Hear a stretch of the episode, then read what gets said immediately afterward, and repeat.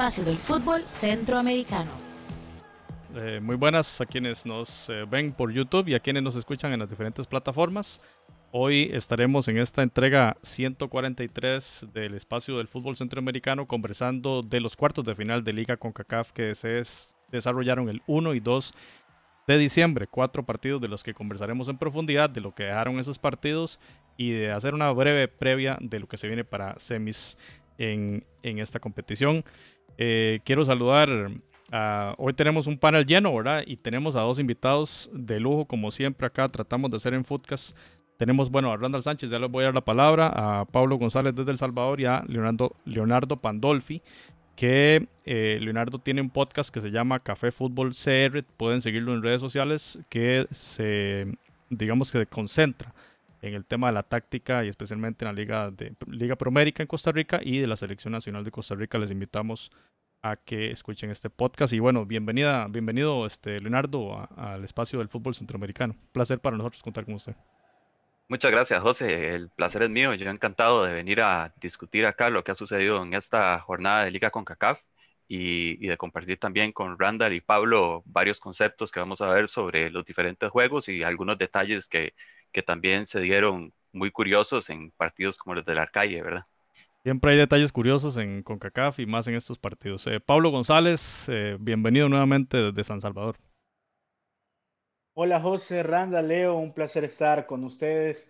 Muy buenas noches a todos los, los hermanos centroamericanos que nos están escuchando, que nos están viendo. Un placer pues estar por acá, ya entrando a diciembre, entrando a fin de año y pues llenos de fútbol. Todavía fútbol y habrá mucho fútbol porque viene en repechaje el play-in de CONCACAF para la Liga de Campeones y viene la Liga de Campeones 2020 que todavía no, concluye. Randall Sánchez, bienvenido. Hola José, ¿cómo estás? Un, saludo a todos los amigos y amigas de Centroamérica que nos ven. Aquí con invitado lujo, con Leo Pandolfi y con Pablo, el Albo Mayor, otra vez compartiendo aquí sus comentarios interesantes y, y hoy creo que hay mucho, mucho que, que hablar con sorpresas en la Liga con CACAF y con unas semifinales definidas que se las traen. Se las traen. Un saludo para Jonathan, que no está con nosotros hoy también. Saludamos a Jonathan a Taco de Jara. Empezamos con este partido, compañeros. El partido sorpresivo que indicó ahora a Leo, uno por uno en República Dominicana. Eh, el gol al 45, Daniel Krotzen, el, el, gol de penal del Forge, que dicho sea paso, nació una jugada bastante inocente del equipo haitiano, ¿verdad? una jugada que, no tenía que ser y, ya iba a terminar, ya iba el árbitro a dar el, pitazo del primer tiempo. Viene una, mala decisión defensiva, penal y el gol del Forge.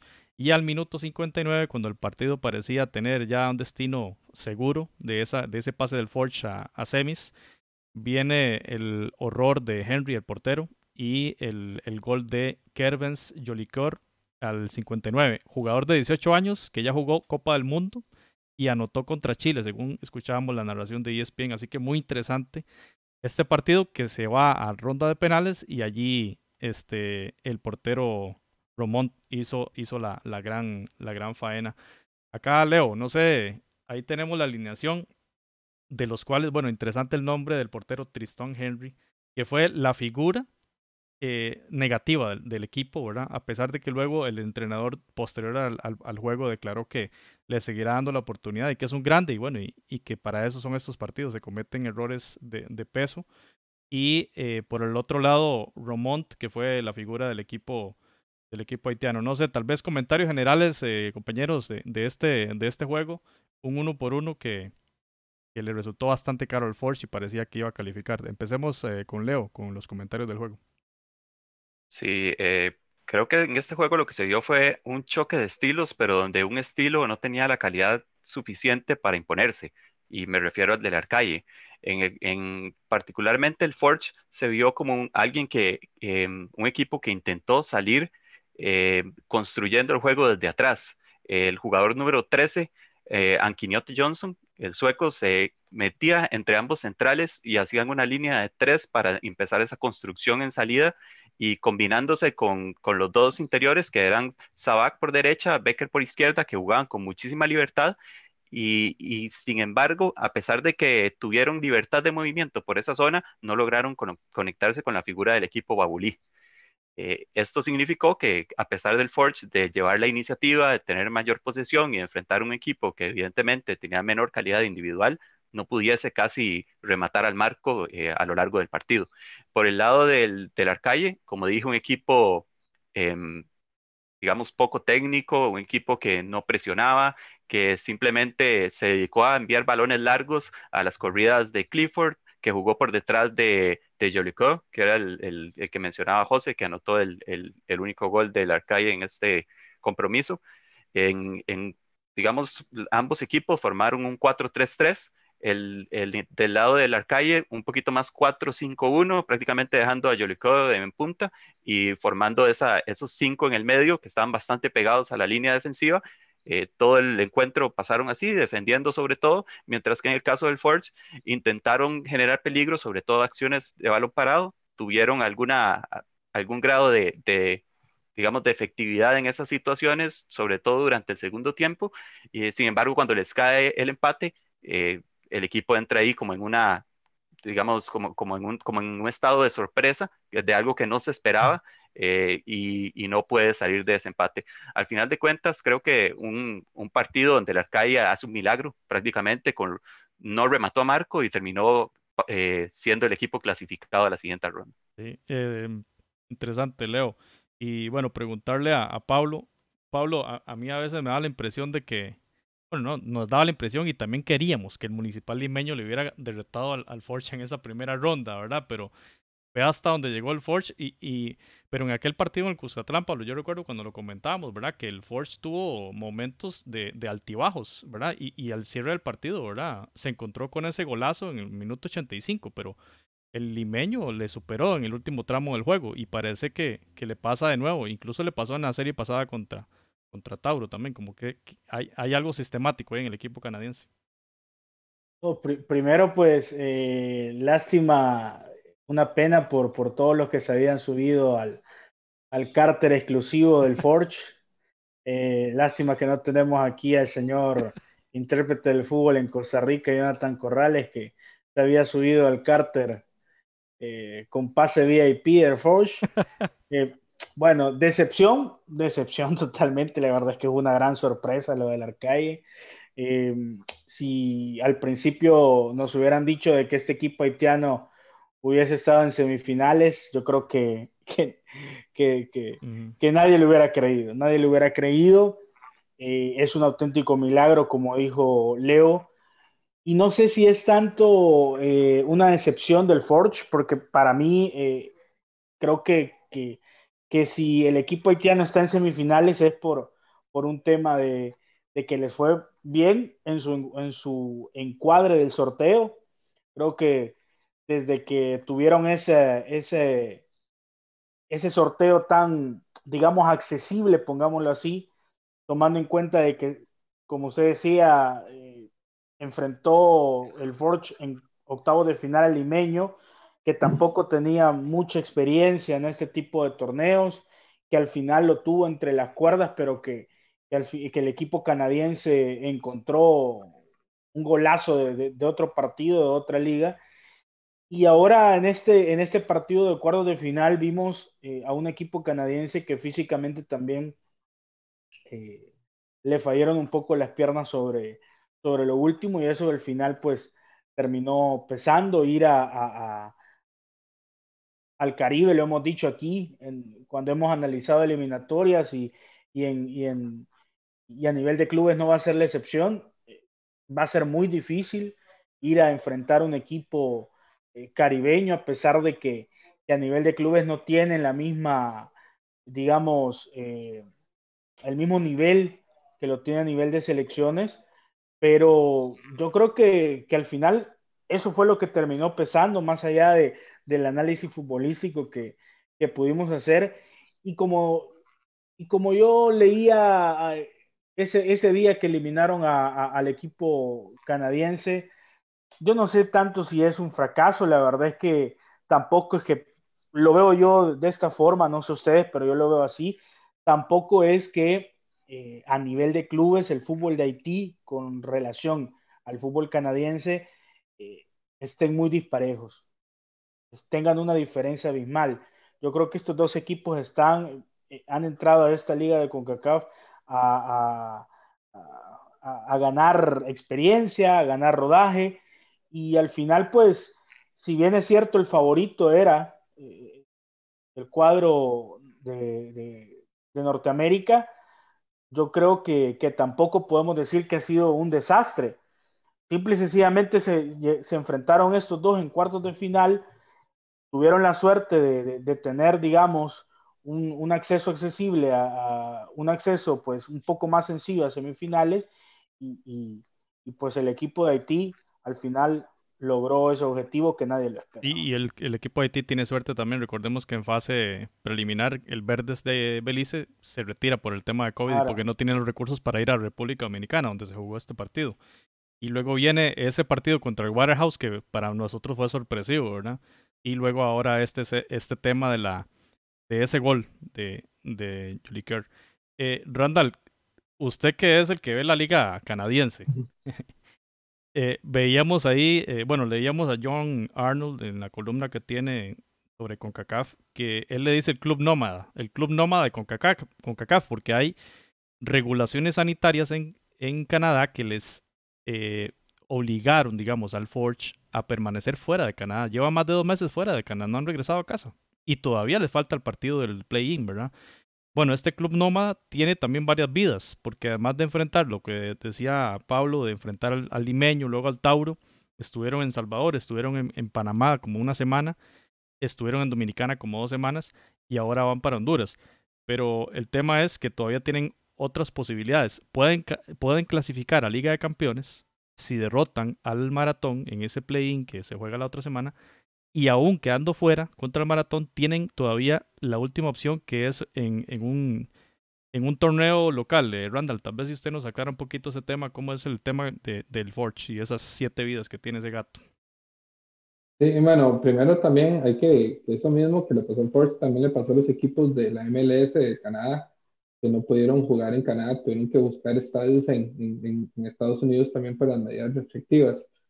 Eh, también otra cosa es que el Force eh, terminó su campeonato hace como dos, dos, meses más o menos, que fue un reducido que tuvieron en, en, la isla, bueno, no recuerdo, el Príncipe Eduardo, si no me equivoco, ahí tuvieron su, su, su, su, como si su MLS es back, digamos, pero, pero canadiense y, y, y, fuera de ahí los únicos partidos que ha jugado han sido los tres que disputó en la, en la, en la liga en la liga con CACAF y prácticamente con dos meses de diferencia, o sea, en dos meses ha jugado tres partidos, entonces eso también, sin, sin también, antes de comentarte eso otro, sin también decir que tampoco es un super equipo, o sea, es una, un equipo que se fundó en 2017 junto con su liga y, y, y apenas están haciendo sus, sus, primeras armas internacionales, ya tuvo una experiencia el año pasado, no le fue, le fue bien y, no tan bien porque luego pegó con el muro de Olimpia y, y ahora eh, creo que por mucha suerte también, eh, digamos, pudo llegar a estas instancias.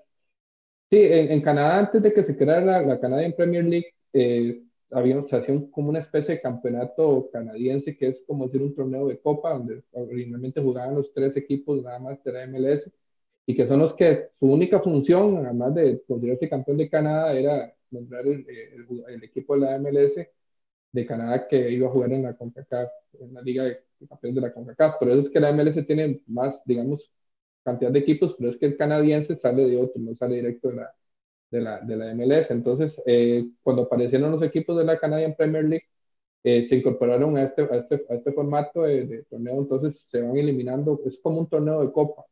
Eh, según estuvimos investigando para este 2020, por la cuestión de la pandemia, entonces no se llevó a cabo ese torneo, sino que lo que se va a realizar es un, un, partido entre el campeón de la Canadian Premier League, que en este caso es el Force, contra un, eh, el ganador de una triangular entre los tres equipos de la MLS, que son el, el Whitecaps, el Impact y el Toronto.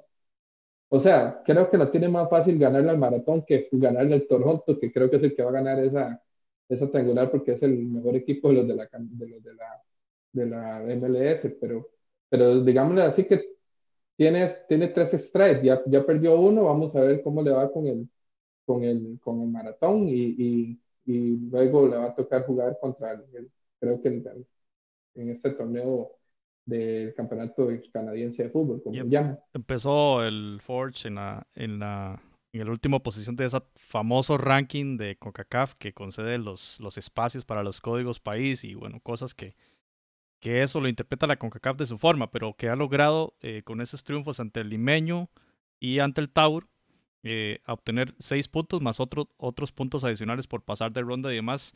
Y el representante canadiense el otro año va a tener una mejor posición y quizá en alguna de las fases eh, sea considerado como, como casa en, en, el, en el cierre de las, de las fases. Eh, ya para cerrar eh, este bloque, eh, pero, pero mira, José, eh, per- perdón, eh, de todos modos, yo creería que esta liga con CACAF debería de ser exclusivamente para equipos de Centroamérica y del Caribe. O sea, ¿qué tiene que andar haciendo un, un equipo canadiense en liga de CONCACAF? Es cierto, está a un nivel todavía eh, que no tiene el nivel de, de una MLS, de una liga MX, pero Norteamérica, los, los, los, equipos de los países norteamericanos ya tienen la, la, la, la CONCACAF Champions League. Es, es, un torneo que se hace exclusivamente para ellos. Lo, lo Entonces, que pasa, Pablo, lo que pasa, Pablo, es que todo, todos sabemos que esta Canadian Premier League nació, digamos, como un proyecto de Montegliani para que Canadá de, fuese a desarrollar un campeonato de fútbol ya local y no solamente de la MLS o dependiendo de las ligas norteamericanas. Pero yo hubiera, hubiera sido mucho descaro que, que estos equipos los sembraran en, en, en la etapa de la, de, la, de la, Liga Campeón de la CONCACAF. Entonces, los más salomónicos que encontraron fue, bueno, son, es un campeonato incipiente, todavía no es tan fuerte realmente. Yo no, no, sinceramente no creo que el Force, por ejemplo, hubiera pasado el Saprissa en semifinales, por ejemplo. Entonces, creo que lo que están es tratando de darle una identidad a, esta, a estos de, de, de, digamos, de tratar de, de que estos equipos sabiendo que no van a poder superar todavía a los de la MLS porque hay demasiada diferencia entre los tres claro. de Canadá. Y entonces, pero es por dónde va, pero hubiera sido mucho descaro que los hubieran puesto sembrados en... O sea, eso fue como para disimular un poquito. Y hay países de Centroamérica que solo tienen dos plazas en esta competición. Uh -huh. Eh, el, amigo, el, amigo, personal de, de, Jonathan Corrales haciendo de la suya. Hay que, hay que esperar qué dicen en el chat de Montaliani sobre ese tema. Eh, aquí comentarios, David Alexis dice que seguramente eh, Henry, que es el portero del Forge, pasó en vela por ese error, claro que sí. Es un error que les costó esa, esa primera tanda para llegar a, a Liga de Campeones y pasar a semis de este torneo. Leo, ¿cómo ves así rápidamente esa, esa, ese partido contra Maratón? Tiene que visitar Honduras, el equipo canadiense. Le tocó bastante duro. Pues sí, pero creo que, eh, vamos a ver, el equipo canadiense es alguien que prioriza la tenencia del balón, que como dije, eh, interpretó que el juego ante el Arcalle eh, le iba a beneficiar desde el punto de vista de, de ir construyendo juego desde atrás. al final no logró conectar con su delantero, pero creo que en términos generales se vio muchísimo más técnico que el Arcalle. El maratón, creo que ahora vamos a hablar de ellos, pero implementa un juego muchísimo más directo. Es un juego buscando a, Palermo y a Volpi, un juego de pases largos donde se salta mucho su media cancha y, y, va a tratar de hacerle daño al rival a partir de eso. Entonces creo que va a ser un juego donde van a tener que ver mucho ambos centrales de, del Forge, tanto David Edgar como Crutzen, que creo que ambos son eh, muy finos eh, para salir jugando, muy, muy buenas tampas, son los líderes del equipo. Y, y, desde ese punto de vista creo que va a ser un buen duelo entre los dos delanteros del maratón y esos dos centrales del Forge. Bueno, entonces en resumen, doy, duelo de estilos nuevamente y va a ser yo, un, yo, un, un, duelo llamativo. Yo, yo lo veo muy parecido ese partido al, al, al, juego contra Municipal Limeño porque el Municipal Limeño también es un equipo de choque como el maratón que juega mucho uh, en lo físico y Forge es más también como decía Leo que toca un poco más el balón. Municipal Limeño también juega mucho con la tenencia de la pelota, pero yo creo que, que va a ser un, un, partido muy parecido como esa serie ante, ante el cuadro. Y, y yo creo, yo creo que, que, el Force va a tener una ventaja. Creo que esos partidos son la otra semana, entonces va a venir con un poco más de ritmo, a diferencia, digamos, de este último que, o que usted ya le nota, digamos, no es lo mismo cuando estás compitiendo en tu liga todos los fines de semana que estar cada Y que Maratón tiene, Maratón tiene partido el fin de semana también por la Liga Salvavidas. Entonces, sí, pero físicamente yo tampoco el Force tiene mucho que envidiarle al Maratón. Creo que también tiene jugadores con buen, con buen físico. Entonces ahí donde tal vez el plus que dice Leo le puede ayudar un poco. Bueno, muy bien. Va a estar llamativo el juego. Eh, calificado entonces a la Arcalle a Liga de Campeones de CONCACAF. Pasamos, compañeros, al segundo de los partidos de analizar esta noche. El Maratón 0, Saprisa 2, doblete de Johan Venegas al 13. Un tiro de esquina que prácticamente yo creo que ni siquiera saltó. O sea, se la colocaron perfecta. Y el, el segundo gol, una jugada, un desborde bastante interesante del equipo sapricista. Un centro, si no me equivoco, de Mariano. Un centro largo por la derecha lo toma no recuerdo si fue Jimmy Marín, que la vuelve a centrar y se, se lanzó increíblemente de palomita. Fue un gol bastante llamativo. Johan Venegas, que además venía lesionado por un choque bastante fuerte con un jugador del maratón, que dicho sea de paso le sacaron una amarilla por un choque en, el que él ni venía viendo el balón. Y le afectó, bueno, al menos jugó varios minutos con la mano en, en el pecho, ¿verdad? Notándose el dolor y así anotó ese, ese gol eh, Johan Venegas, que es el goleador histórico de la competición. 13 goles en 11 partidos, ni más ni menos, ¿verdad? Eso cuesta verlo en competiciones ni siquiera domésticas. O sea, es que interesantísimo que lleve más goles que, partidos. Aquí tenemos el dibujo táctico de los compañeros de Café Fútbol, eh, Leo. Entonces, tal vez si nos hace la explicación ahí táctica para, para comprender qué vimos en ese juego. Sí, eh, bueno, fue un donde el Deportivo Saprissa inició con un 4-1-4-1, mientras el Maratón inició con un 4-4-2, pero eh, la particularidad del Maratón era que hacía un juego bastante estrecho, en el sentido de que trataba de jugar directo de sus centrales a sus dos puntas, que eran Palermo y Volpi, y a partir de ahí trataba de buscar rechaces para poder generar juego, pero le costó mucho eh, poderse generar opciones a partir de las combinaciones eh, de sus volantes. Eh, trató en alguna medida de utilizar a Machuca Ramírez y a Edwin Solano eh, por derecha e izquierda respectivamente, pero no tuvo éxito en, en esa situación. Eh, eh, Walter Centeno habló muy bien de Solano y se nota que le puso el ojo y que lo estudió para cuidarlo porque Ricardo Blanco estuvo muy aplicado por ese sector y el maratón se vio muy limitado a efectuar su plan A, que era el de buscar estos pases largos a, sus dos delanteros. Por parte de esa prisa, creo que eh, hace el, bueno, el 4, digamos, 3-3 que ya tiene bastante consolidado en el torneo nacional, hace algún cambio en algún momento existió ciertas dudas de quién iba a acompañar a David en el centro de la saga, termina siendo Robinson, en lo que es la vuelta a una pareja de centrales que fue muy sólida en la liga con CACAF anterior, eh, la cual terminó con el título de esa prisa.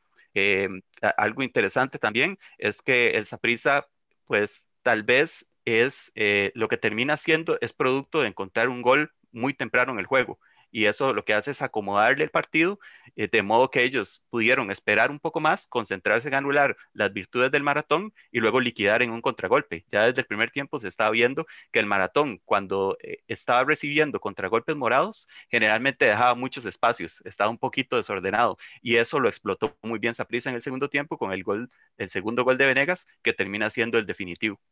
Eh, algún detalle táctico interesante sucedió en el segundo tiempo cuando ingresó Espíndola. Saprisa pasó a una línea de cinco con Espíndola como, como líbero, lo cual pues no deja de ser llamativo en una situación donde se enteró en cara un partido donde tiene ventaja y simplemente tiene que sostener y probablemente lo podríamos ver en juegos futuros del torneo nacional cuando tenga que sostener eh, un marcador a favor. Y era una característica que no tenía es esa prisa de los primeros partidos de Centeno, quizá luego con la incorporación de su asistente Erra, ¿es verdad Erra?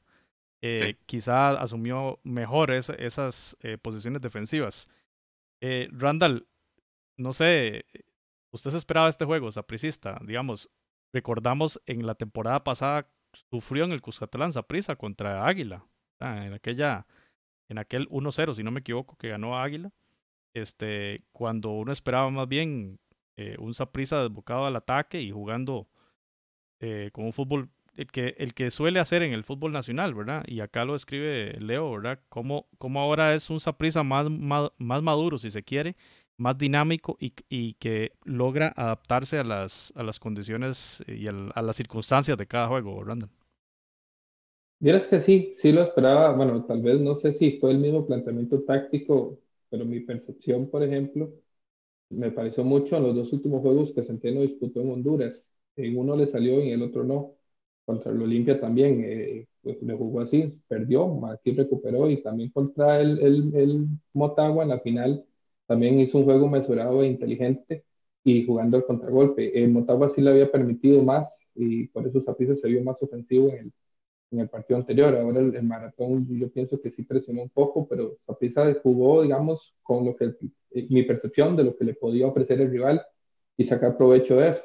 Eh, le salió, se encontró un gol, creo que más por error de la defensa del maratón, y eso le permitió consolidar ese día de juego que traía Centeno, y creo que fue muy inteligente. Yo creo que Zapriza también topó con suerte, que creo que el maratón le faltó resiliencia dentro del partido, o sea, todos sabíamos cómo iba a jugar el maratón, todos. Y cuando usted tiene un delantero que tiene apellido Palermo, todos sabemos que, es un, que tiene un 9 de área fuerte y, y, inclusive a entrevistas al primitivo Maradiaga, Centeno lo dijo en conferencia de prensa, eh, hace, que Espíndola lo había comentado, todo el mundo sabía que el maratón iba a jugar eh, tratando de sacar ventaja de esos dos delanteros de poder que tienen al frente, adelante.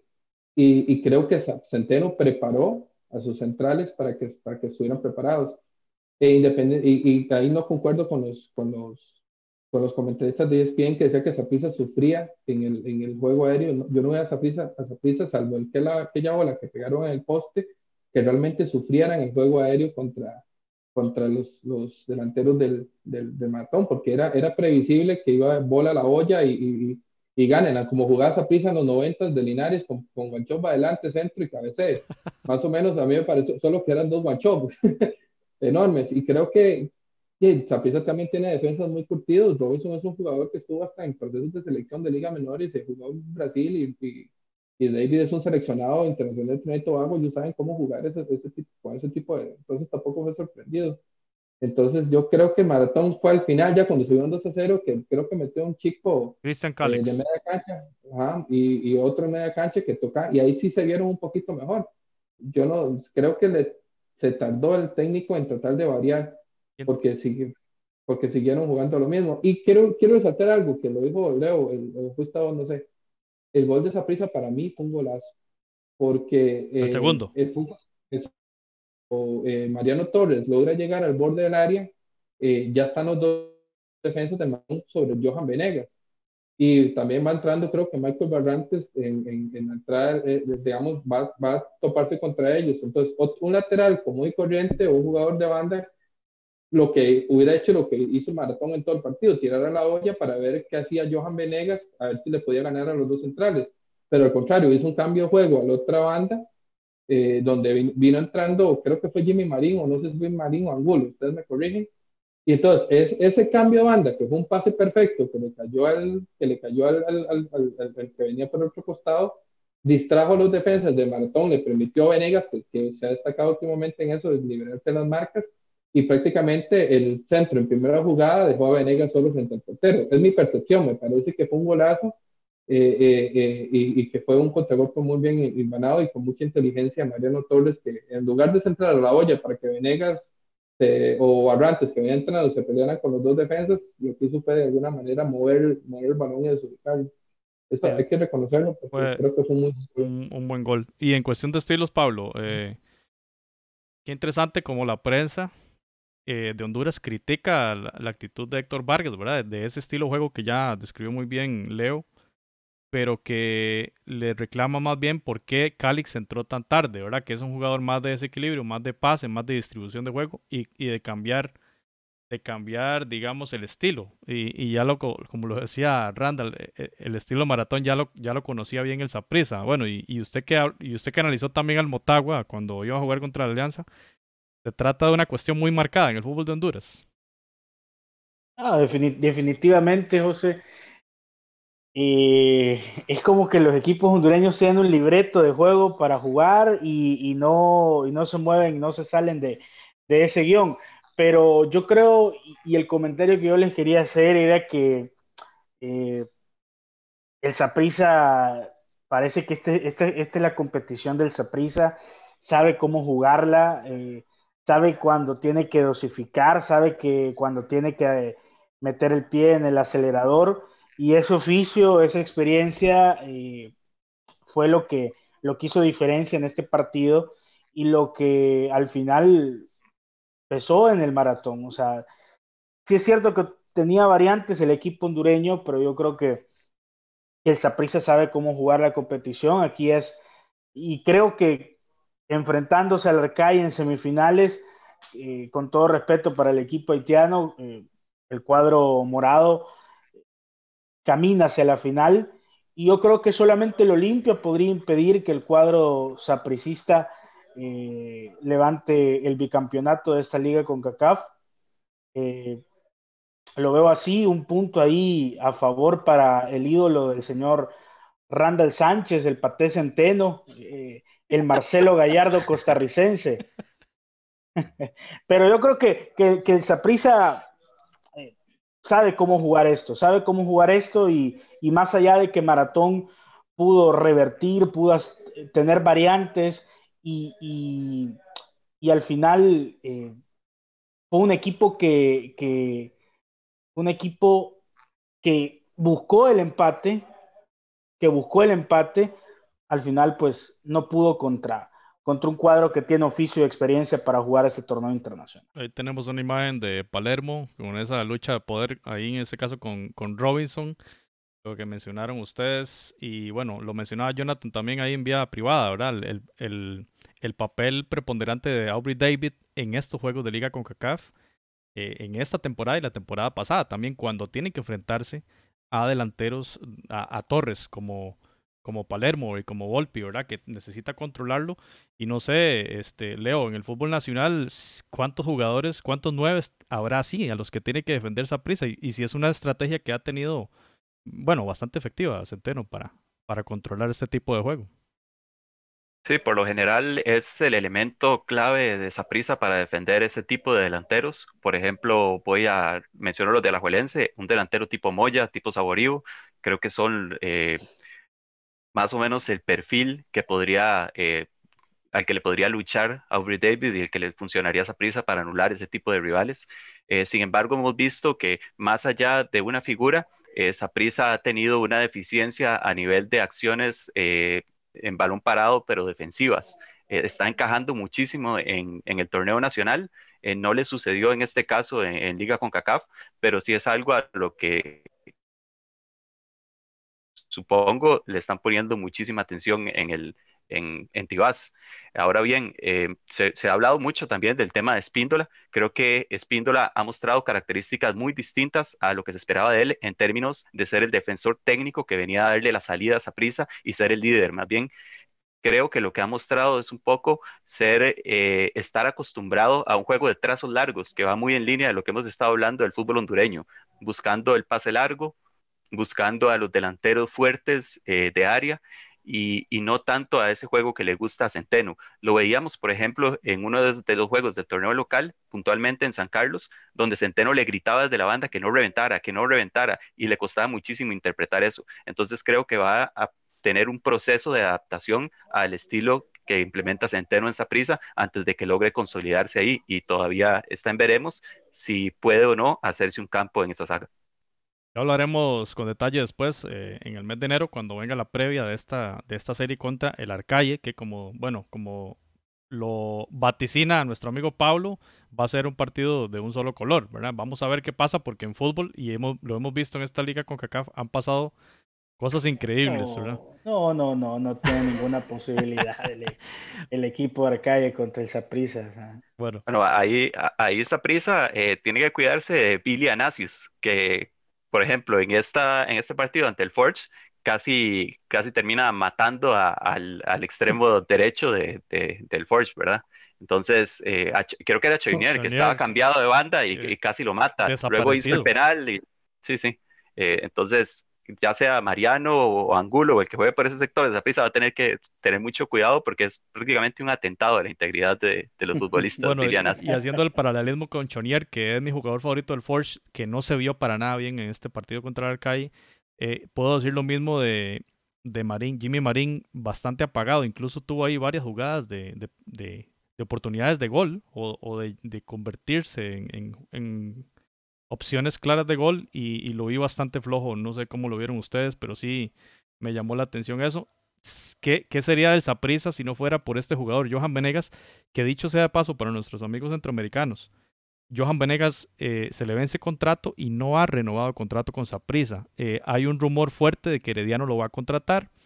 No se sabe a ciencia cierta. Los heredianos estaban tirando bastante ácido ahí en Twitter. Cada gol de, de Venegas dicen qué, qué, golazo, qué buen jugador. Lástima que no ha renovado con Saprissa.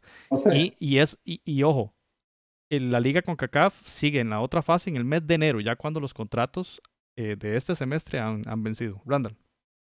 O sea, se habla mucho de Venegas y creo que Venegas está, eh, ahora sí está demostrando lo que, lo que realmente es y que mucha gente mucho, no se lo quiso reconocer. Pero también hay que reconocer el juego que hizo Michael Barrantes de sacrificio en media cancha. Hasta, hasta lo veía peleando con esos, con esos centrales bastante, bastante más corpulentos y hasta una amarilla le sacaron también por, por exceso de pundonor y, y creo que eh, eh, Barrantes, además de los dos centrales de esa prisa, Barrantes y, y y Mariano Torres, eh, creo que hicieron un buen, un buen partido, muy complemento para Venegas. Lo que sí me queda viendo esa prisa eh, es quizás los laterales. Creo que a esa prisa le falta un poco más de fuerza en las bandas. Entonces creo, pero fuera de ahí, digamos, también hay que reconocer la figura de estos dos, de Mariano y, y de que creo que también hicieron un muy buen partido y muy sacrificado. Muy bien. Saprisa clasifica a Liga de Campeones de CONCACAF 2021. Va a regresar el equipo morado a representar al fútbol de Costa Rica. Bueno, compañeros, pasamos al otro partido. Estos fueron el día miércoles, a la Juelense 2, el Real Estelí 1. Eh, el primer gol, Brian Ruiz al minuto 14, un, un tiro libre, eh, donde Saborío le hace ahí como una especie de pantalla y, y un cabezazo excelente de, Brian Ruiz realmente.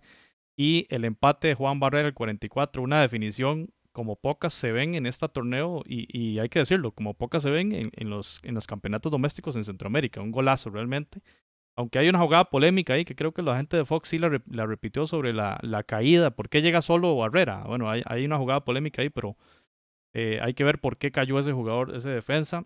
Creo que no fue falta, pero sí hubo un toque leve y el defensa eh, se hace tirado, ¿verdad? Y esos son mañas de, los campeonatos domésticos que los jugadores tienen que aprender a no hacerla en los torneos internacionales porque son árbitros de otros contextos y pitan muy diferente. El 2 a 1, Adrián Alonso Martínez más bien, ahí le ponen Adrián Martínez al 56. Eh, también una jugada donde participa eh, Álvaro Saborío, cabecea, el, el, arquero Romo rechaza y, y, Alonso Martínez la pega bastante bien con pierna derecha eh, antes del partido y creo que fue eh, bueno, hubo, hubo, también homenajes a Maradona en los otros juegos, pero este fue bastante emotivo con la camiseta ahí de la, del albiceleste. Muy bonito el, el detalle de la Jolense. Y, ahí están los 11 iniciales. Este, me gustó la participación del portero Romo. Creo que eh, hizo un, un, una destacada, un destacado juego. Lo mismo que Richard Rodríguez, igual que contra Herediano. O sea, ese 8 del Estelí, bastante bien. Eh, y antes de darle pase a Leo, eh, bueno, Henry García sí fue completamente neutralizado. Creo yo que Karevich sí tomó nota de lo que mencionamos el, el, episodio pasado, de que tal vez Herediano no estudió bien a, a, Henry García, la participación en la selección nacional, en juegos contra Honduras especialmente. Y lo de Juan Barrera creo que es lo más destacable del, del equipo Estelí, un jugador que podría, desde mi gusto, jugar en cualquier equipo de, de Centroamérica. Leo, no sé sus apreciaciones generales del, del juego. Bueno, precisamente con lo que decía usted de Henry García, eh, Carevic tomó nota de esto y hizo un cambio a nivel posicional en su sistema. Mm, es el primer equipo eh, que hace que, que, la liga en este semestre varíe su sistema y eso creo que es un halago muy, muy grande para el, para el equipo de Holber Flores. Eh, en este caso, eh, trató de calcar Holber el, lo que propuso ante Herediano, haciendo un 5-4-1 donde Betancourt, por, como carrilero izquierda, había sido un jugador clave frente a Herediano, no solamente anotando el gol, sino haciendo diagonales constantes para entrar al área, eh, mientras que, que, Henry García se metía al centro para hacer como una especie de 10 y desequilibrar a partir de ahí con su, con su destreza. En esta ocasión, eh, Carevic le propuso un algo parecido a un 4-3-3, no el 4-4-2 que habitualmente usa. Utilizó a Jürgens Montenegro como extremo por derecha, Baron Sequeira por izquierda, Saborío como punta, pero en el centro del campo utilizó a Alex López un poquito más retrasado que de costumbre, Brian Rees por derecha y Alonso Martínez por izquierda, Alonso sobre todo funcionando como un mediapunta en un esquema que sorprendió, sorprendió y bastante. Em, sobre todo la posición de Alonso Martínez, que normalmente siempre es un extremo y siempre lo que se hace con él es buscar situaciones que le generen el espacio suficiente básicamente para ponerlo a correr, para que explote su velocidad y a partir de ahí que le genere buenas situaciones.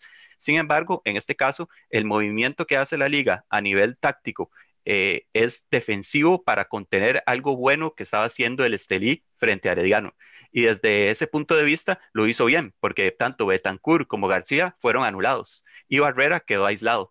Y prueba de ello, bueno, fue que, que el Estelí llegó muy poco al área rival.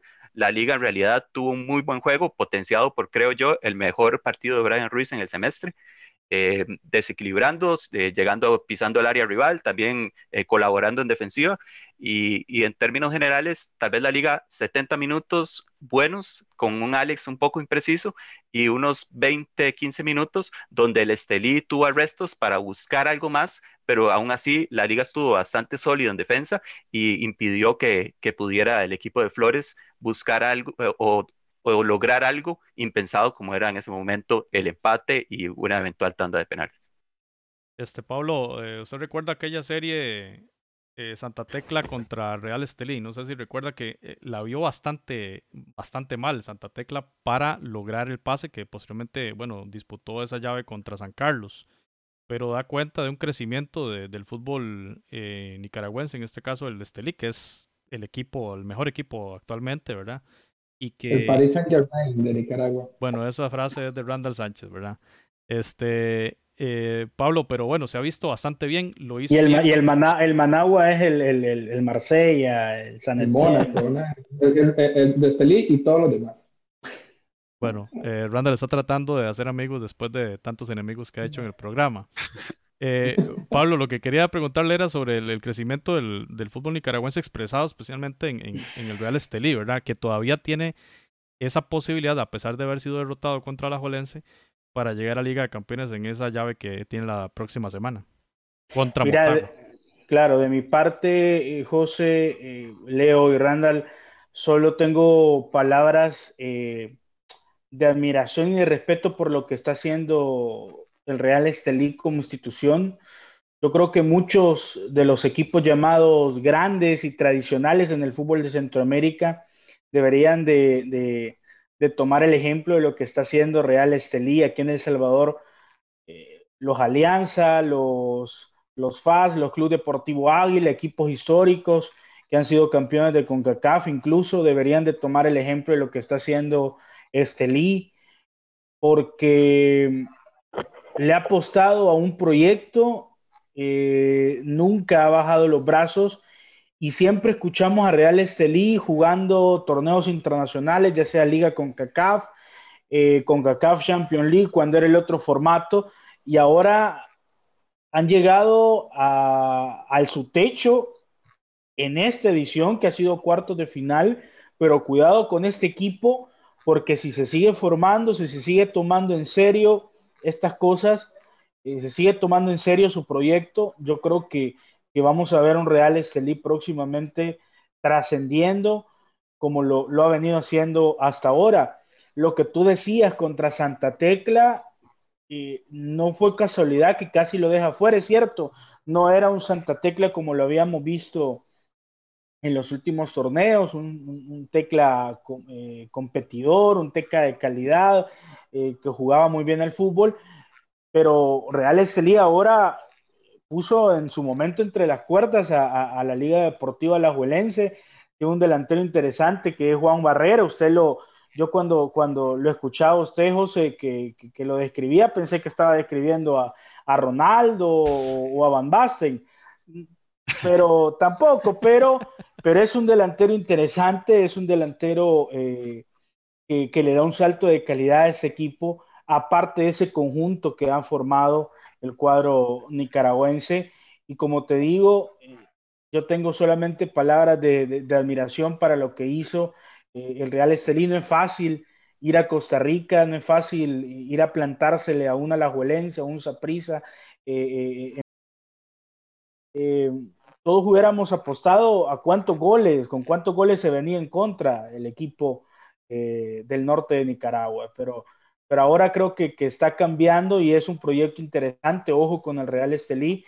Eh, más allá de que futbolísticamente el alajuelense eh, en la mayoría del partido fue superior y por eso se llevó el triunfo, yo creo que, eh, que palmas, aplausos para lo que hizo el equipo de, de Estelí allá en, Alajuela. Sí, me uno a las palabras. bueno, no, no es Van Basten, pero sí la definición que hizo eh, creo que pocos delanteros la hacen. Digamos, aquí en el fútbol de Costa Rica muchos delanteros le queda esa pelota y, y se la pegan al bulto, al, portero. O sea, hay que decirlo tal cual. Y por eso Juan Barrera también ha jugado en equipos como el Municipal de Guatemala y fue formado, si no me equivoco, parte de su formación fue en la Liga Menor de Liga Deportiva Alajuelense. Incluso eh, se había mencionado en, algún momento que venía a reforzar la, la liga a este equipo de Liga Deportiva Alajuelense. Y en cuanto al partido, vean las estadísticas muy interesantes, 55% eh, de posesión de la Jolense, 13 remates eh, al arco de la Jolense, solo de ellos 3, eh, tres, remates directos, bueno, los dos goles no se cuentan ahí, pero 3, directos.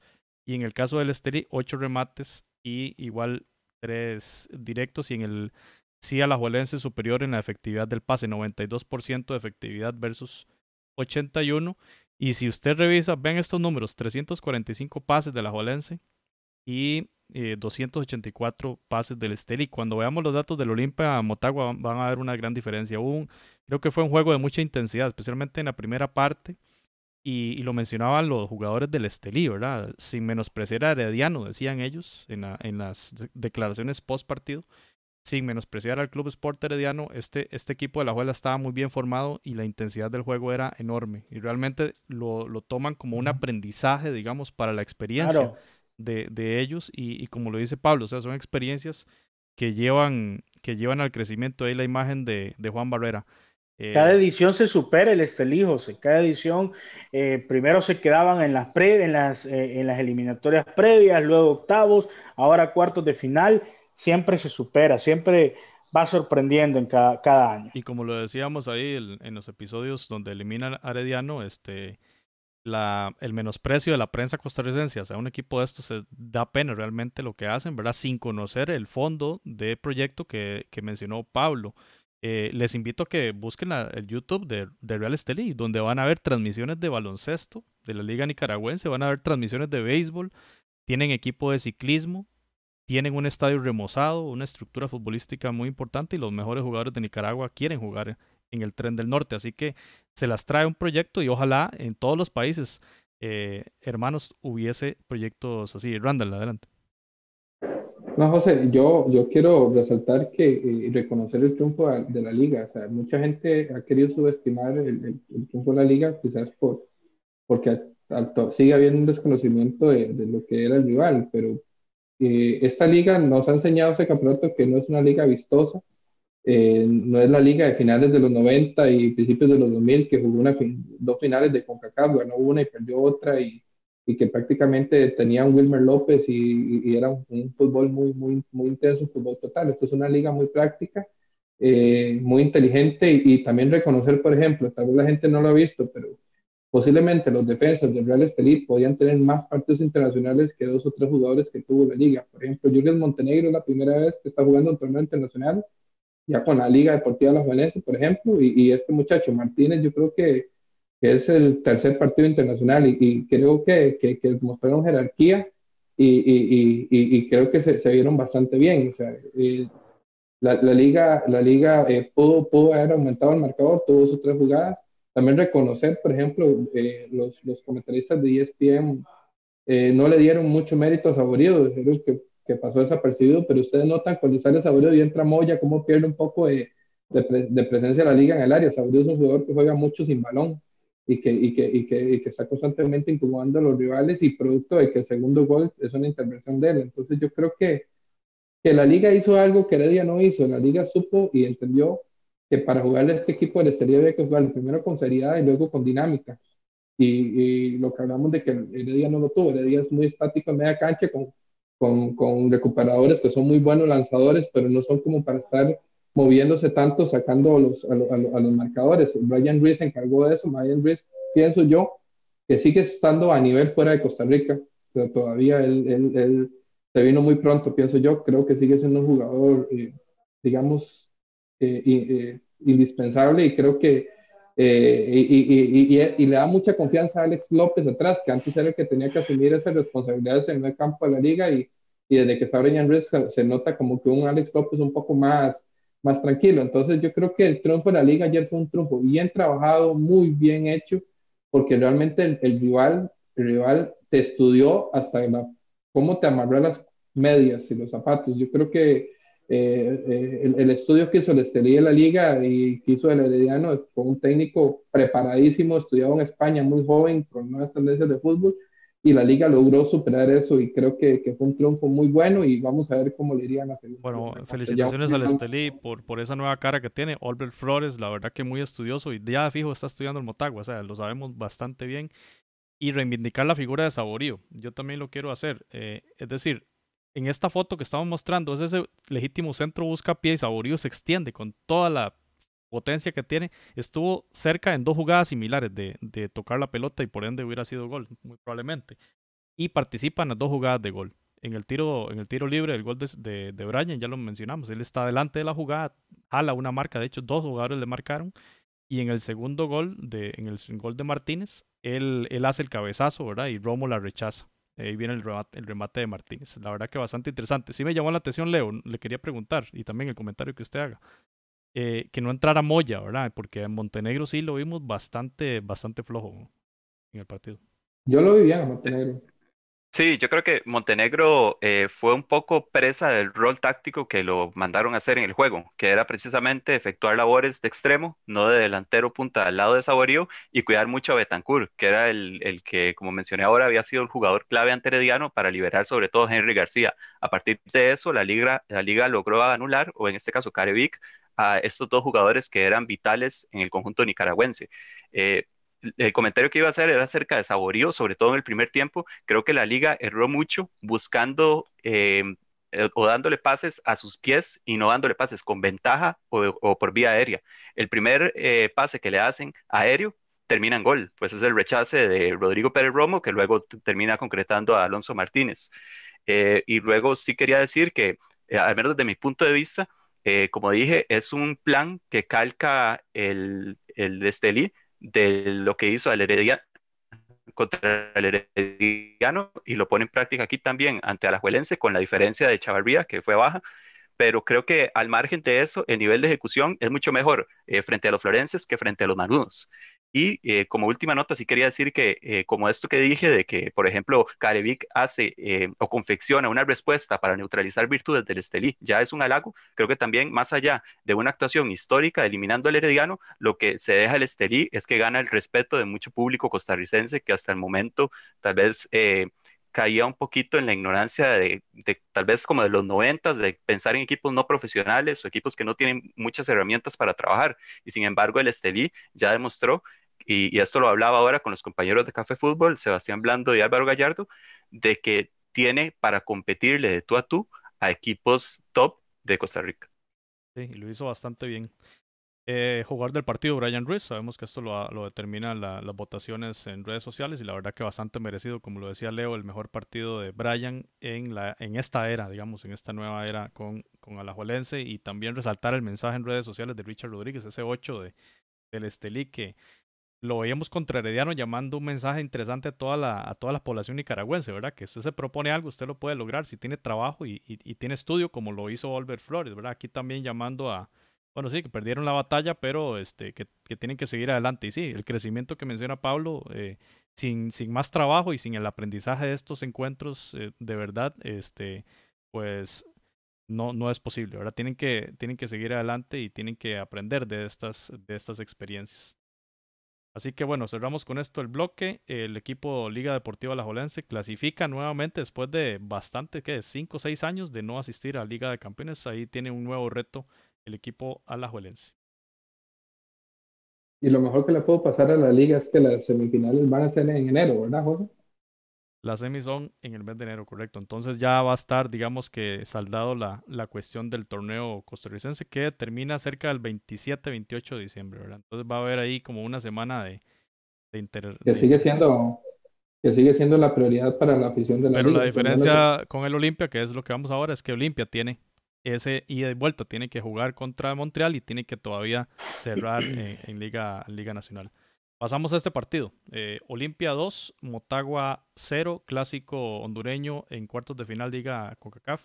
Maylor Núñez al 32 y David Flores al 54 dan cuenta de un partido en el que, bueno, desgraciadamente Roberto Moreira, el 21 del Motagua, sale lesionado al minuto 15, si no, si no mal recuerdo. Eh, entra Martínez en su lugar y, y, la verdad que el Motagua no, no fue aquel Motagua que le vimos contra la Alianza, especialmente cuando iba perdiendo contra Alianza, un equipo eh, descollante, que Castellanos empujaba, que, estaba Kevin López eh, atizando por la banda, que estaba Rubilio muy fino.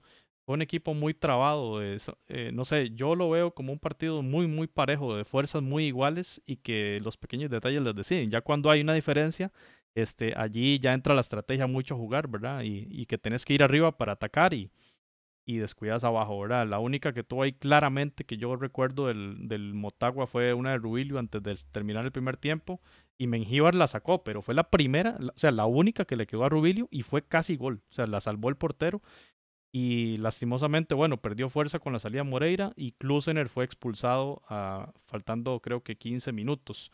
Y por su parte, bueno, Olimpia con un, con un equipo bastante poderoso, como siempre, en, en, ofensiva, con el enmascarado Jerry Bankston, ¿verdad? Un único jugador, no, no conozco otra experiencia de un jugador que, que, trabaje ahí con la mascarilla en media cancha, en toda la cancha los 90 minutos, ¿verdad? Eso debe ser súper, súper agotador.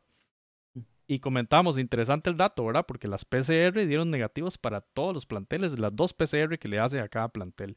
Y Bankston, a pesar de ello, juega así y también bueno David Flores con un buen con un buen nivel y Justin Arboleda ese esa torre el 19 eh, el ex maratón que también bueno agota a cualquier defensa el dibujo táctico de Concacaf eh, apuntaban 4-4-2 en ambas en ambas escuadras con Benston y, y Arboleda ahí por el lado del Olimpia y eh, Rubilio y, y Moreira por el lado del, del Motagua. Tal vez el la intervención inicial para Leo también, que nos dé, que nos dé la aclaración ahí, la, la inducción táctica del juego, Leo.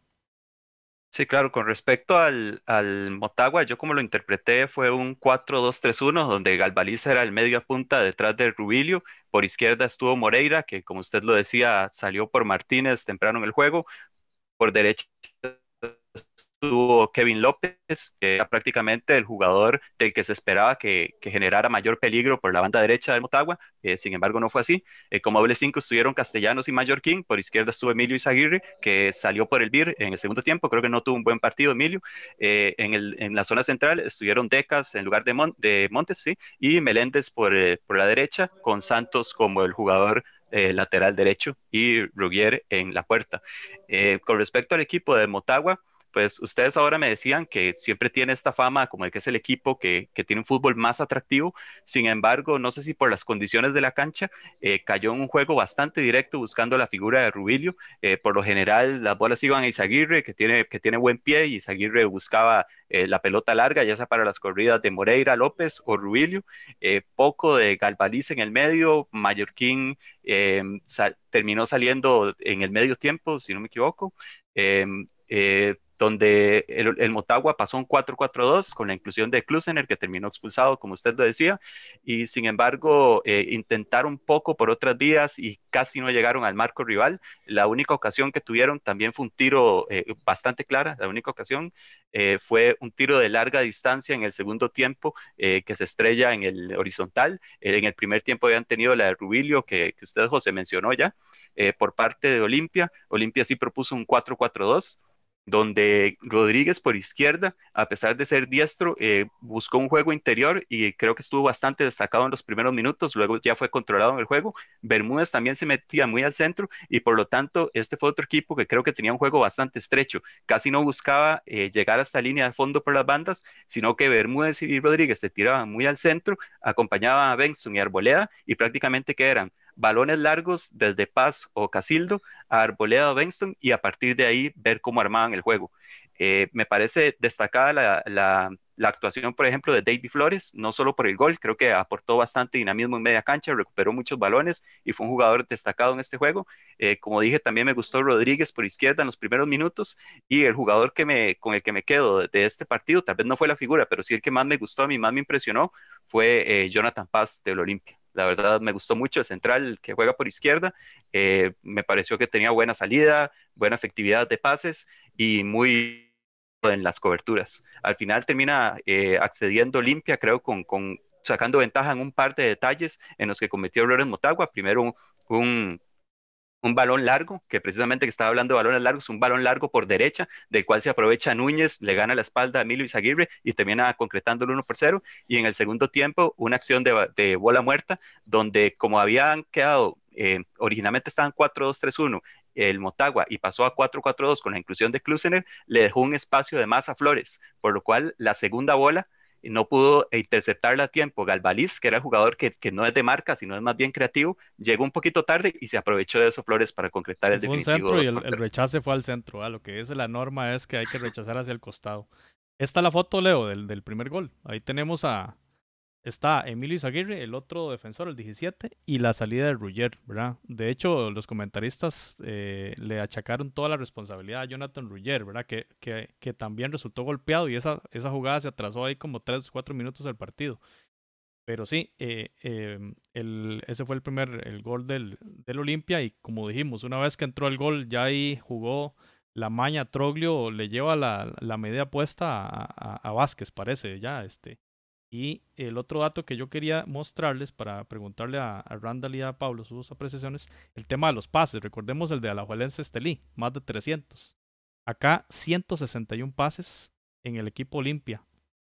161 pases. Y 266 pases del equipo de Motagua. De hecho, la posesión la tuvo el Motagua 59%. Da cuenta de las, de las diferencias de, estilo, pero que al final lo que vale aquí son, son las anotaciones y bueno, un error defensivo. Coincido con Leo, Emilio Zaguirre viene, viene flojo, ¿verdad? Y bueno, Omar Elvir, que lo hemos visto en otro clásico que se disputó hace como 15 días, lo vimos mucho mejor a, a Elvir. Aquí la foto de, de Flores, ese portento físico también, que bueno, será eh, un rival, bueno, es un rival de peso enorme para el equipo alajuelense eh, en, esa, en esa fase de semis. Eh, Randall, sus apreciaciones, sus apreciaciones sobre este clásico de Tegucigalpa, el clásico capitalino, y que al final resulta en el boleto de, del Olimpia. Sí, bueno, voy a, voy a confesar que yo esperaba más de este partido. O sea, creo que en el papel a cualquier no, eh, centroamericano que no sea hondureño, le dicen Olimpia, Motagua, no se imagina un partido de, mucho, de mucha fuerza, mucha, de, mucha calidad. Yo creo que es un partido muy, muy trabado, realmente eh, creo que el Olimpia eh, maneja muy bien su libreto, creo que Troglio se adapta a, a, las circunstancias y al en que está. Entonces vemos que, que es, tiene un, un, estilo de juego muy, muy, muy, muy, muy clásico, a mí, digamos, ya ya Leo me corregirá si tácticamente es diferente o no, pero eh, en la percepción me parece muy, muy clásico el fútbol hondureño, dos troperos adelante, gigantes, igual como jugó el maratón, ¿verdad? Eh, todavía esta arboleda es impresionante. Yo nunca he visto un jugador tan grande, pero es un jugador de baloncesto realmente. Eh, y, y Benston, que ya lo conocemos aquí en Costa Rica por su paso con Saprisa. y mucha recuperación, mucha fuerza en la marca, mucha velocidad. Eh, eh, y, principalmente, eh, digamos, un juego muy práctico, no, no, no, no, se centra mucho en la, en, la elaboración. creo que, que este es, el, jugador de medio campo por ti, yo creo que es, como se llama, no me equivoco, es quizás el, uno de los más virtuosos, pero fuera de ahí tampoco, tampoco se le sale mucho, creo que es un, fútbol muy práctico. el, el, el, Motagua no es que juegue diferente al Olimpia, en lo que yo veo, también es un también juega mucho a, lo que puede ser Rubilio adelante y, Moreira, que creo que salió lesionado. Eh, sin embargo, sí tratan un poco eh, de, por lo menos de construir un poco más. Ya vos diste las estadísticas que fueron los que tuvieron una posición de balón, pero realmente no pudieron. O sea, los que vimos el partido vimos que, que, que, que estaba totalmente amarrado. O sea, no había forma donde pudiera construir una jugada que pudiera por lo menos pasar, salvo la, de Rubilio, que, que, fue un, yo pienso que más un despiste en la defensa que una virtud, eh, y, y, y, fue la única llegada, digamos, que podemos decir eh, que pudo generar, eh, inquietar al Olimpia. Entonces creo que fue un partido que el Olimpia hizo lo, hizo, hizo lo, lo, que tenía que hacer. un gol al espacio, una mala salida, una salida lenta, pienso yo, de Ruggier, que como que para o decide, no decide si salir, tal vez confió en su defensa en un segundo, esos son segundos, hay que estar ahí para tomar esas decisiones, ¿verdad? Entonces creo que Ruggier pudo haber tardado un segundo en pensar qué hacer y eso lo atrasó. Y el segundo gol es un golazo, o sea, realmente, y para de contar, a mí como espectador de fútbol no, no, no me generó más sensaciones de este partido y, y, creo que el, el, va a ser un, un, encuentro de choques en la, y ya vamos a hablar más adelante en la semifinal porque, porque Anajuela jugando local y con una mejor cancha creo que va, va a tratar de jugar esto limpia por abajo, porque por arriba yo creo que va a ser imposible jugarle a estos, a estos eh, jugadores tan, tan corpulentos y tan fornidos claro. que tienen. Realmente se ven impresionantes, se ven grandísimos. Hablando de eso, Pablo, este, fuerza, velocidad y mucho oficio. Este equipo de Olimpia que también es uno de los llamados a, a dejarse la competición y también quería preguntarle, Pablo, bueno, usted que estudió al, Motagua cuando, cuando iba a enfrentarse a la Alianza, pero ahora el Olimpia en esa rivalidad enorme con el Ciclón, este, que resulta también dirigido por, por un, una figura, una leyenda, si se quiere, del fútbol argentino como Pedro Troglio, ¿verdad? Que lo decía Randall acá, eh, es una figura quizá de los entrenadores de más fuelle que podría estar entrenando cualquier equipo del continente. No sé cómo puedes analizar este tema de ese, del entrenador y del momento en que llega para, para Olimpia, que ha controlado, si se quiere, esa hegemonía que tenía el Motagua de Vázquez sobre el equipo blanco. Oh, Pedrito Troglio, su campeón mundial con Argentina y compañero con Maradona en Italia 90.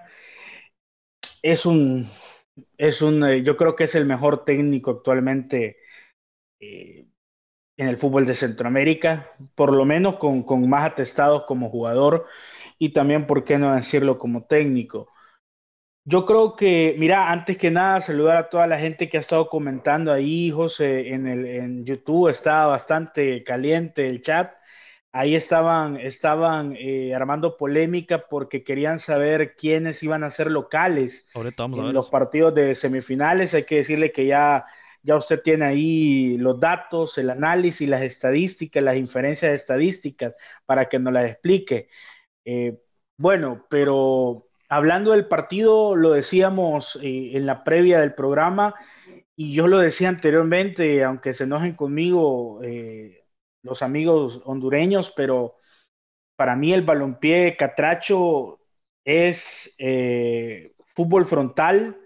Ahí puedes ver tú en, en, en el número de pases, o sea, es el pelotazo largo, es el juego de explotar las bandas y centro Hoy, por ser quizás equipos muy parecidos, eh, jugaron algo diferente de lo que habíamos visto. Motagua no pudo tener la pelota, es un equipo que cuando tiene el balón no le gusta, eh, se complica un poco porque eh, explota más las bandas, juega al, pelotazo al espacio, pero definitivamente que en cuanto a físico, en cuanto a experiencia, a entrenador, a capacidad técnico-táctica. Yo creo que, Olimpia era superior a Motagua y me parece que va a ser superior a la Juelense. Podemos decir que la Juelense tiene, el equipo Manudo tiene a Brian Ruiz, que tiene a Saborío, que tiene una fisonomía de juego que está, viene de menos a más, pero yo creo que Olimpia definitivamente eh, está muy bien entrenado, quiere sacarse esa espinita de haberse quedado ahí cerquita a la edición pasada y creo que junto con Saprissa son los dos equipos que están un escalón arriba de los demás equipos de, de, Centroamérica, háblese del Motagua, háblese del Herediano, del Alajuelense, etcétera. O sea, para mí Saprissa y Olimpia están un escalón por arriba, es el único equipo que le puede hacer cosquillas al cuadro morado y que me gustaría ver en la final Quizás porque futbolísticamente no sea tan rico, tan exquisito para, para, para el ojo del aficionado, pero sí es un equipo muy rápido, es un equipo de choque, es un equipo que físicamente eh, te complica eh, y que probablemente el juego aéreo, eh, el juego por arriba, también lo, lo, va a generar, lo va a generar y va a ser eso eh, va a tratar de que eso sea la diferencia en cuanto al fútbol de, de esa prisa. Yo estoy hablando como que si ya estuvieran clasificados a semifinales, a, la final falta eh, jugar la semifinal definitivamente, pero yo creo que contra el equipo alajuelense, para mí el cuadro Catracho es, es favorito y era favorito para llevarse este partido contra el cuadro de Motagua y más allá de la lesión eh, del delantero paraguayo en, el cuadro de, Motagua y, de las variantes que no pudo generar el equipo, el equipo morado, yo creo que, que era superior el cuadro albo de Honduras. Leo. Sí, quería agregar eh, mención de un par de detalles tácticos interesantes en el conjunto del Motagua. El lateral derecho Santos constantemente se tiraba al centro para hacerle coberturas a Meléndez, que estuvo un poco indisciplinado en el, en el aspecto táctico, tal vez subía además, se excedían conducciones e incluso muchas veces se vio Santos, por ejemplo, posicionado entre ambos centrales, en algo que no sé si era eh, algo genuino del técnico o si fue algo que respondió más a situaciones de juego, pero fue un hecho que sobre todo en el segundo tiempo Santos estuvo tanto llegando al área rival como metido en su propia área, cuando normalmente es simplemente un carrilero. Y luego lo otro que quería decir era con respecto al Olimpia. Arboleda, a pesar de que es la referencia en ataque del Olimpia, se tiraba mucho atrás y empezaba a partir de ahí, a partir del pivoteo, a generar juego. Esto permitía que tanto Bermúdez como Rodríguez, que eran los extremos, buscaran ese juego interior que dije ahora, ahora un poquito antes y que, que, a partir de ahí Olimpia tratara de generar algo distinto. Este, esto es importante porque creo que Alajuelense es un equipo que durante este semestre no ha utilizado un contención nato. Normalmente en el centro del campo utiliza a Alex López junto con Brian Reese o eh, a Bernal Alfaro, pero Bernal ha sido menos usado en este semestre. Creo que eh, va a tener que tener en cuenta esto Alajuelense y Carevic en el enfrentamiento frente a Olimpia, porque si Arboleda se tira en ese espacio eh, detrás de Brian y Alex, le va a complicar la vida a la liga porque creo que no tienen para competir físicamente. Entonces la liga, desde ese punto de vista, ahí corre un poquito con desventaja. Pero sí yo eh, definitivamente veo el choque más igualado que lo que lo ve Pablo, por ejemplo, este choque de, semifinales. Me parece que la liga es un equipo bastante más técnico que este Olimpia. Este Olimpia lo, veo, lo veo muy poderoso, lo veo em, buscando mucho, el, basándose, digamos, en el físico, sobre todo de Arboleda, eh, no hizo mucho en este juego, pero sí tratan como de, meterse mucho como, como delanteros, tanto Bermúdez como Rodríguez.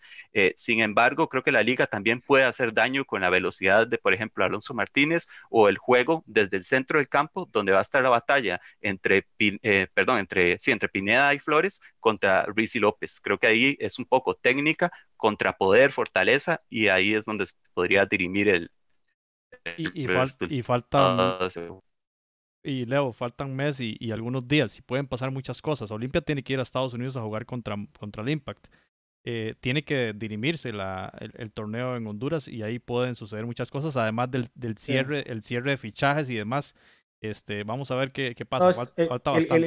El, calendario va a estar muy cargado. De igual manera está el tema latente de, de, de la pandemia. No sabemos si en ese momento van a salir eh, con pruebas positivas algunos de los jugadores, porque me imagino que el protocolo se va a mantener. Entonces, pero algo, un punto que yo quería tocar rápidamente era el hecho de que, y que me parece que, que fue fundamental, que ha sido, que ha jugado de forma, no para algunos positiva, para otros negativa, es el hecho de que se ha jugado un solo partido y sin público, porque yo creo que si este juego Olimpia-Alajuelense se jugara con público, Olimpia para mí todavía sería más favorito porque es muy complicado ir a Honduras, aunque el partido hubiese sido de ida. pero va a ser en Costa Rica, partido. Hubiese sido muy complicado ir, a Honduras y, para, el, para el ajuelense y luego viajar a, al Morera Soto, ¿no? Entonces, para mí, pues, ese factor, para algunos ha jugado a favor, para otros en contra.